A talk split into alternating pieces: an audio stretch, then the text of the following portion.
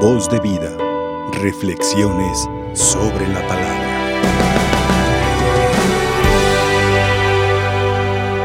Fíjense que remontándose a la vida de Abraham, San Pablo contrapone dos alianzas, la ley y la libertad. La ley y la libertad. Agar prefigura la alianza del Sinaí, mientras que Sara simboliza la nueva alianza en Cristo. Este Cristo que nos dice San Lucas, ¿verdad? Se descubre, se nos presenta como alguien que ha sido enviado por el Padre para darnos la libertad y que muchas veces no lo descubrimos. Por eso hace esta comparación. Jesús le está hablando a la gente, ¿verdad? Y dice que la gente de este tiempo es una gente perversa. Dice, pide una señal, pero no se le va a dar otra señal que la de Jonás. ¿Cuál fue la señal de Jonás? Si no fue la penitencia, la conversión, la escucha. Incluso Jonás va atravesando la ciudad y va predicando y, y, después como que se arrepiente porque dice, ay, ¿por qué Dios perdonó a la ciudad? Ah?". Pero muy curioso con la predicación de Jonás, toda, toda la ciudad de Nínive se convirtió, hicieron penitencia y ayuno hasta los animales. Hubo una conversión por la escucha de la palabra. La fe entra por la escucha de la palabra. Y pienso yo, porque es una interpretación muy, muy personal, que el pecado de la gente de este tiempo, la perversidad, tiene su raíz en la falta de escucha. Escuchamos a todos menos la palabra de Dios. Escuchamos al brujo, escuchamos al hechicero, escuchamos al que lee el horóscopo, escuchamos al que te propone eh, un montón de, situaciones y, y de felicidad aparente, pero no sabemos escuchar a Dios no nos gusta, no queremos, dice Jesús, es que no se han decidido a escuchar, no quieren que yo los salve. Hay una decisión muy tremenda de la gente de este tiempo, por eso es la denuncia de Jesús en el texto del Evangelio. Una denuncia muy fuerte. Es, una es gente malvada, ¿por qué? Porque ha cerrado su corazón a esta a este anuncio salvífico, no se quieren salvar. Dice, y, van, a, van a ser juzgados. Dice Jesús, la gente de este tiempo va a ser juzgada por la gente de Nínive. Porque ellos escucharon un profeta. Y cuando Jesús fue enviado por el Padre, lo que escuchamos no fue solamente un profeta, sino fue la misma palabra de Dios encarnada, la única palabra de Dios pronunciada para que nosotros pudiéramos ser salvados, Jesucristo.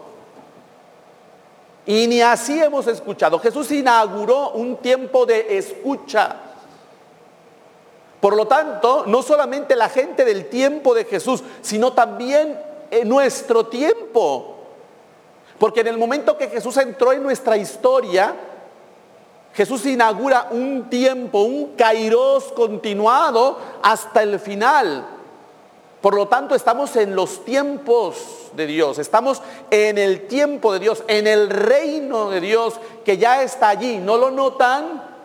Que crece como la semilla de mostaza, que no hace ruido, que es como la levadura, que no vemos cómo se va fermentando y cómo va creciendo la masa y cómo se va desarrollando. Estamos en el tiempo del reino.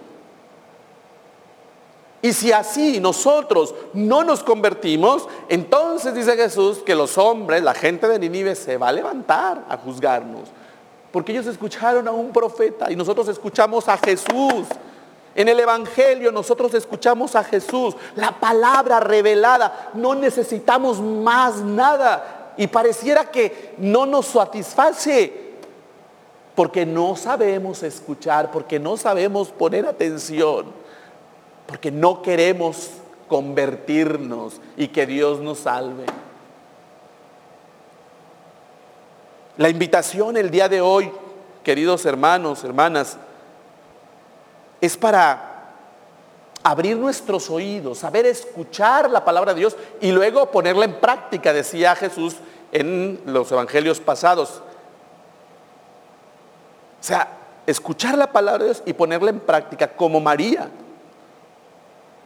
María que supo escuchar la palabra de Dios, encarnarla y darla a luz, compartirla, ofrecerla al mundo.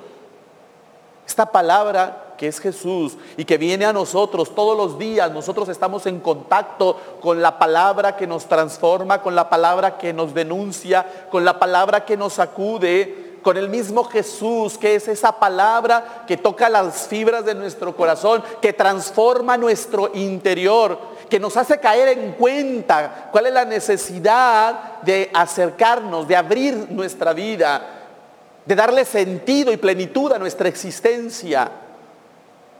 Nosotros entramos, en contacto con esta palabra y estamos invitados a, igual, que María, a encarnarla en nosotros y darla a los demás. Decía San Francisco, somos madre de Jesús cuando lo damos a luz a los demás. Qué hermosa figura.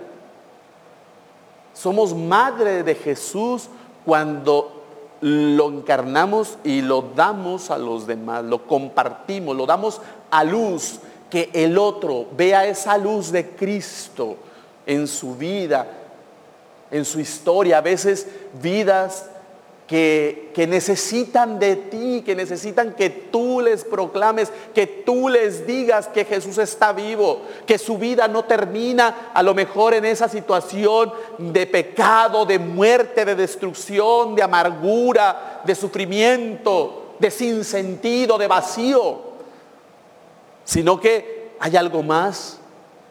Esta palabra nos abre un horizonte nuevo todos los días, en cada momento de nuestra existencia. María lo vivió así, por eso celebramos hoy a Nuestra Señora de Zapopan como aquella evangelizadora, aquella pacificadora, aquella que con un resplandor, ¿de dónde le venía? ¿De sí misma? No, de Cristo. Con ese resplandor por haber encarnado a Jesús, ilumina las tinieblas y la rebeldía de aquellos indios y hace la paz. Por eso pacificadora. María que sabe escuchar la palabra de Dios, encarnarla y ofrecerla. Por eso se va presurosa a las montañas de Judá a visitar a su prima Isabel para confirmar el hecho y el signo que el ángel le había dado que su prima estaba embarazada. Y claro, ella que va llena del Espíritu Santo, comparte lo que lleva, comparte esa palabra a Jesús que lleva en su seno y comparte a aquel que hizo posible la encarnación de esa palabra en ella. No se queda con Jesús, no se queda con esa fuerza del Espíritu, esa sombra que le ha cubierto para poder hacer el milagro de la presencia de Jesús en su vientre, sino que lo comparte, lo da. ¿Cuántos de nosotros a veces somos egoístas? Tenemos mucho que aprender de María. Tenemos mucho que aprender de María Santísima de la expectación de Zapopan. Tenemos mucho que aprender, saber resplandecer, comunicar este resplandor de Cristo a los demás. Porque pareciera que a veces somos cristianos opacos sin brillo, sin alegría, tristes, cabizbajos, sombríos, ojerosos y sin ilusiones. Y no, un cristiano que vive así no es cristiano. El Señor nos ha dado su presencia. El Señor nos ha dado todo. Se ha entregado todo para nosotros. Esta alianza, esta nueva alianza de la libertad que Jesús ha inaugurado, de la que habla el apóstol San Pablo en los Gálatas, como lo escuchábamos, esta alianza, no somos esclavos. Un esclavo sí tiene por qué estar triste. un libre, una persona libre, tiene que disfrutar de la libertad. Está llamado a disfrutar de esa libertad. Y sobre todo, una figura que utiliza San Pablo muy hermosa, la de la capacidad de generar vida y la esterilidad. Y hace una comparación, que donde hubo esterilidad hay vida. Regocíjate tú la estéril, la que no da salud, rompe a cantar de júbilo tú, la que no has sentido los dolores del parto, porque la mujer abandonada tendrá más hijos que aquella que tiene marido. Cómo Dios cambia la suerte y cómo cambia la realidad de aquel que ha sabido escucharle, aquel que ha sabido abrir su corazón a esa experiencia de libertad. Es que para ser libres nos ha creado el Señor. Nos da la capacidad de crear, de dar vida, de generar hijos. Hijos en la fe. De generar vida en nuestro alrededor. Así pues, hermanos, no somos hijos de la esclava, sino de la mujer libre yo creo que tendríamos que decirlo como una oración en la mañana, todos los días.